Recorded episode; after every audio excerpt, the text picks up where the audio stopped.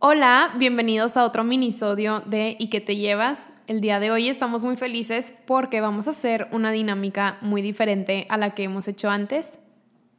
Y esta dinámica es el responder algunas de las preguntas que nos enviaron hace ya yo creo unas semanas que abrimos una cajita en la que ustedes nos podían dejar algunas de sus dudas, ya sea de nosotras o de algún tema en particular.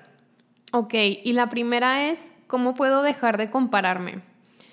Creo que esta es una pregunta difícil porque yo creo que lo que yo respondería o lo que yo haría sería ver con quién me estoy comparando. O sea, si es alguien a quien definitivamente no puedo aspirar, pues cambiaría como que mis modelos a seguir. Y cómo poder dejar de hacerlo, pues no sé, podrías hacer como una limpia en tus redes sociales si es que es el medio por el que te comparas o no sé, algo así, como que cambiar tus modelos a seguir y hacer una limpia de personas tóxicas o no sé, modelos aspiracionales que sean imposibles de alcanzar. Sí, yo creo que lo que yo voy a opinar va muy de la mano con lo de Pau. Yo creo que lo principal es informarnos, por ejemplo, algo muy claro. Eh, yo sé que mucha gente se compara con las modelos de Victoria's Secret, pero si te pones como a leer o informar o inclusive asistir a talleres sobre imagen corporal, Em, vas a saber que las personas con ese tipo de cuerpo eh, solo es alcanzable para el 3% naturalmente de toda la población mundial. Entonces yo creo que ya una vez que te das cuenta de eso, te vas a sentir más tranquila de que puede ser parte del otro porcentaje que es la mayoría.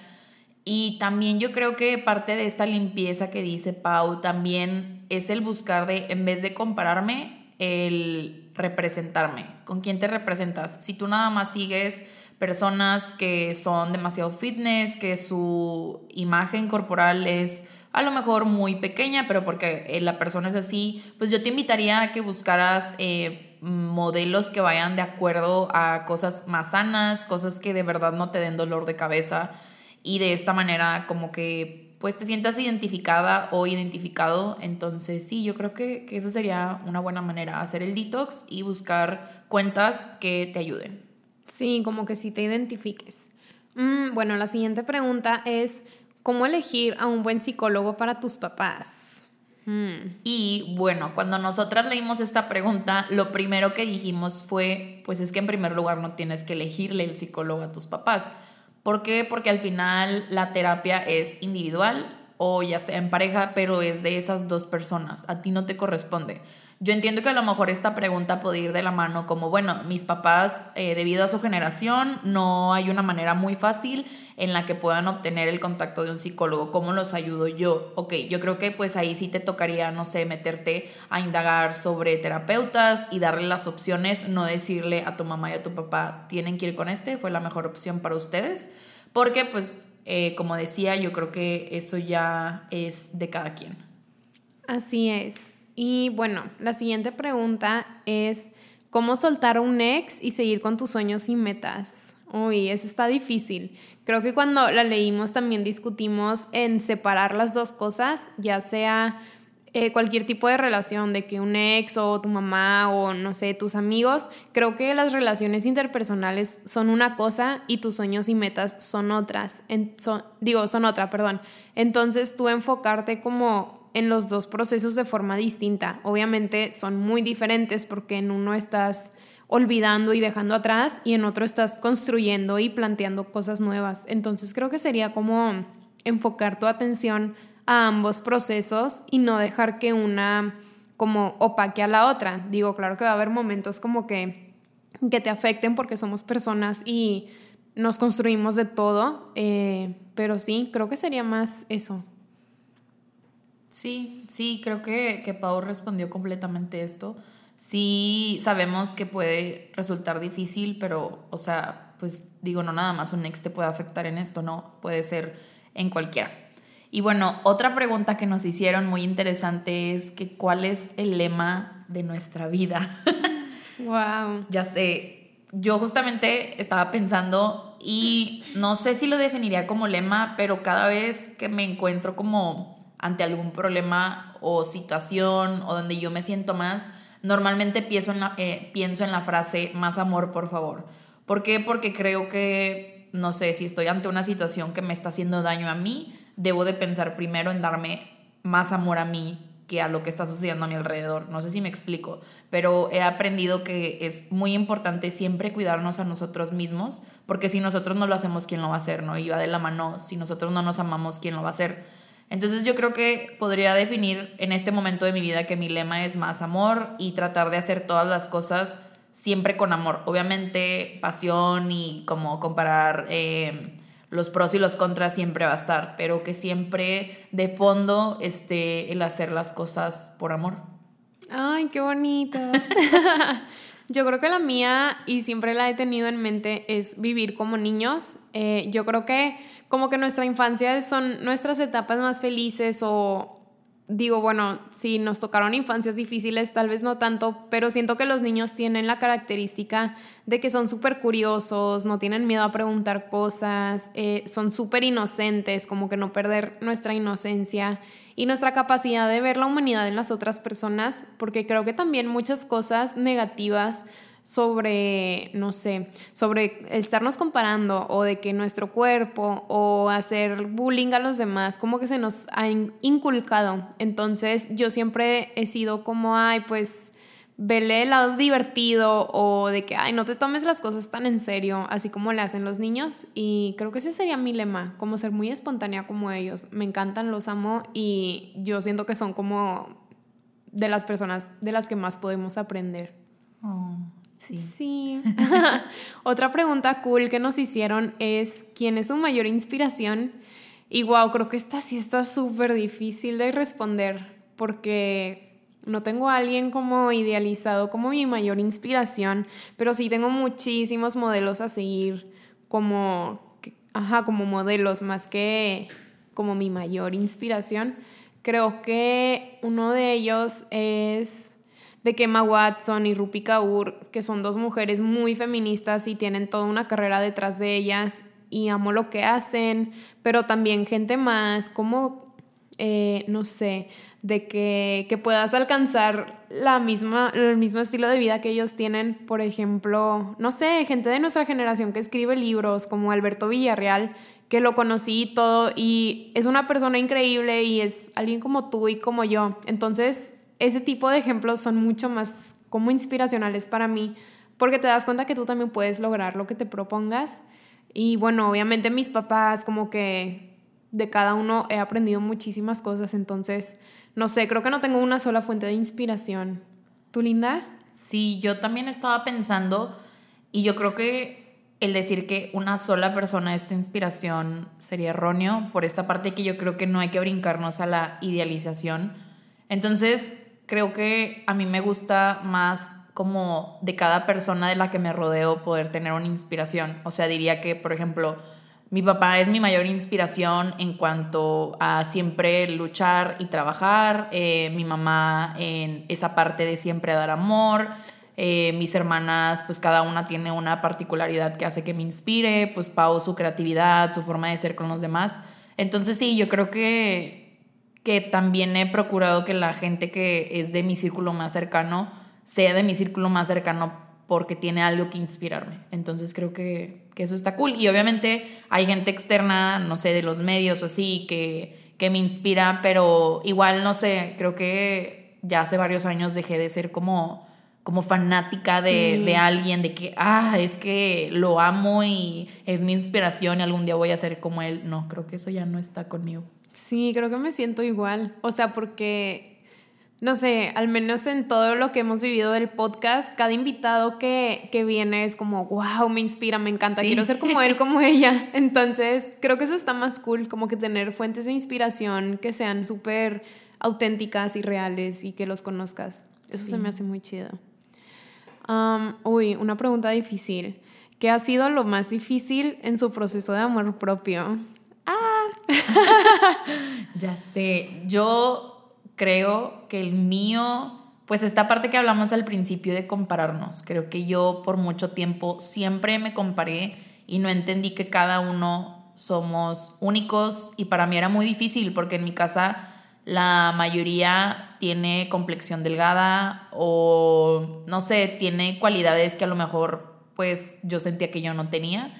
Y pues poco a poco me di cuenta que yo también este, tengo cosas que me hacen especial y que no tengo que entrar ni siquiera en ese cajón, aunque compartamos los mismos genes o pues seamos del mismo sexo, o sea, no sé, creo que sí, lo más difícil ha sido evitar compararme. A veces sigo luchando con eso, es inevitable, a veces sí me bajoneo, pero mínimo sé que estoy consciente y creo que sí ha sido lo más difícil para mí. Uy, yo creo que cuando me di cuenta que me faltaba amor propio. O sea, ese momento en el que te das cuenta y volteas hacia atrás y dices, wow, ¿cómo permití que pasara esto? ¿Cómo yo hice esto en contra de, no sé, mis ideales o hasta mi físico?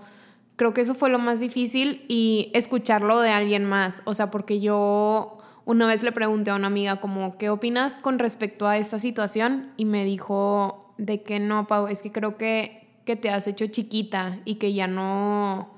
Como, me dijo como, como si te hubieras quedado estancada y estábamos hablando como de mi personalidad, de mi creatividad, del compartir. Entonces, eso fue lo más difícil que he escuchado y de lo que me he dado cuenta, porque son de esas respuestas que ya sabes, sí. pero ocupas que alguien más te las diga, ¿sí?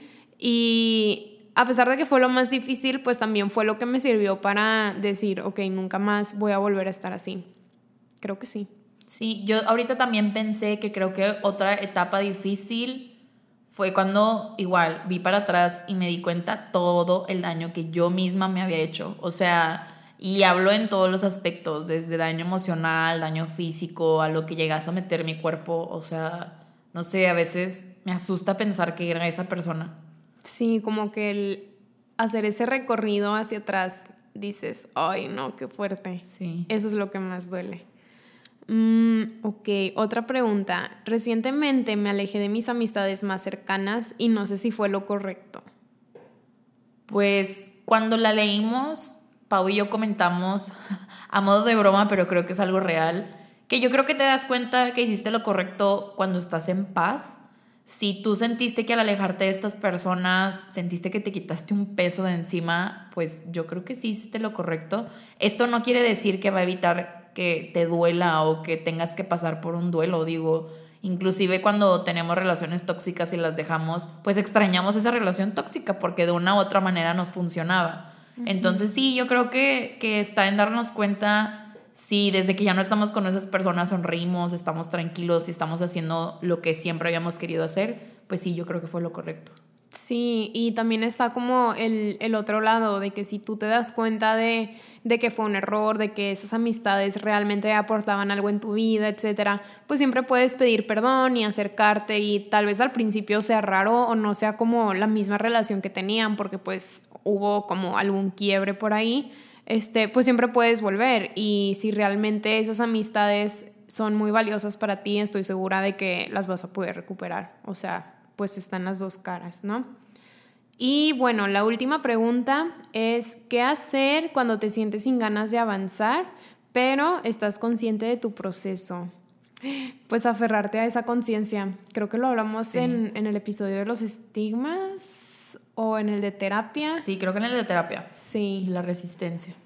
Sí, como que ya te diste cuenta de que no, o sea, de que te sientes sin ganas de avanzar, pero estás consciente de que también es parte de, ok, ser como compasivo contigo mismo y no exigirte eh, dar tu máximo esfuerzo, como si tomar breaks y aprender a descansar cuando tú sepas que sabes que hoy definitivamente no puedo, pero no agarrarte de eso como para que sea una excusa y ya no avanzar. O sea, todos, bueno, no sé si todos, al menos nosotras dos aquí sabemos que pues los procesos son muy difíciles, ya sea una recuperación, ya sea la superación de algún duelo, de alguna pérdida. Es muy difícil, se vale que no todos los días sean perfectos, pero creo que es eso de no, no soltar estas ganas de, de avanzar y, y, pedir ayuda. O sea, si tú te sientes así y estás en terapia psicológica, pues dile a tu terapeuta y tal vez él te pueda ayudar, él o ella te pueda brindar como herramientas para, ok, sabes que te estás sintiendo en este momento así,